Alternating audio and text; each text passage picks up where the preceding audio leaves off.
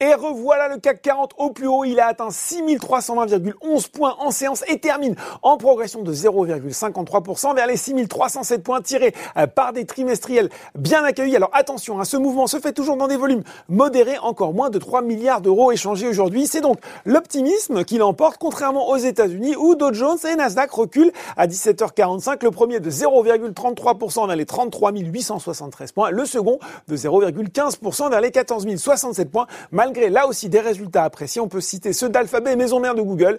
Le titre gagne autour de 4%, sans doute un peu de prudence. Donc en attendant l'issue de la réunion du comité de politique monétaire de la Fed, on surveillera aussi ce soir les résultats d'Apple et Facebook après la clôture des marchés américains. Allez, zoom sur le marché français et séance enflammée pour BIC. Le groupe a publié des résultats trimestriels de qualité au-dessus des attentes, un chiffre d'affaires de 411 millions d'euros en croissance comparable de près de 21%, une marge opérationnelle ajustée qui passe de 7,1 à 14,1 un résultat net ajusté de 43 millions. Alors malgré ce début d'année tonitruant, BIC est resté prudent sur 2021 en maintenant sa prévision de croissance du chiffre d'affaires comprise entre 5 et 7% à taux de change constant, tout en visant désormais le haut de cette fourchette.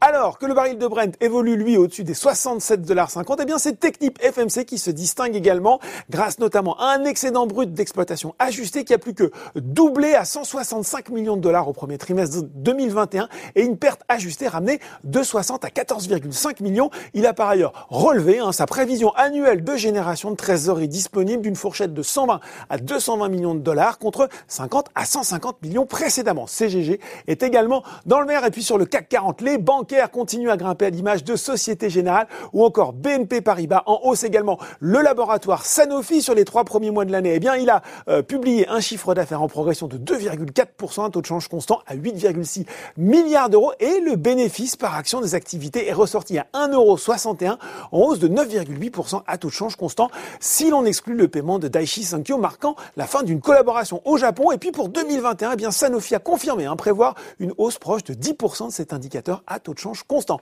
En baisse cette fois, eh bien le groupe d'énergie Neoen, à nouveau lanterne rouge du SBF 120 et qui cède plus de 30% depuis le début de l'année. Derrière, on retrouve Eutelsat. On a appris hier soir hein, que l'opérateur satellitaire avait conclu un accord portant sur une prise de participation d'environ 24% dans la société OneWeb pour un montant de 550 millions de dollars. Et puis sur le CAC 40, ce sont ST Micro et Legrand qui signent les plus forts replis.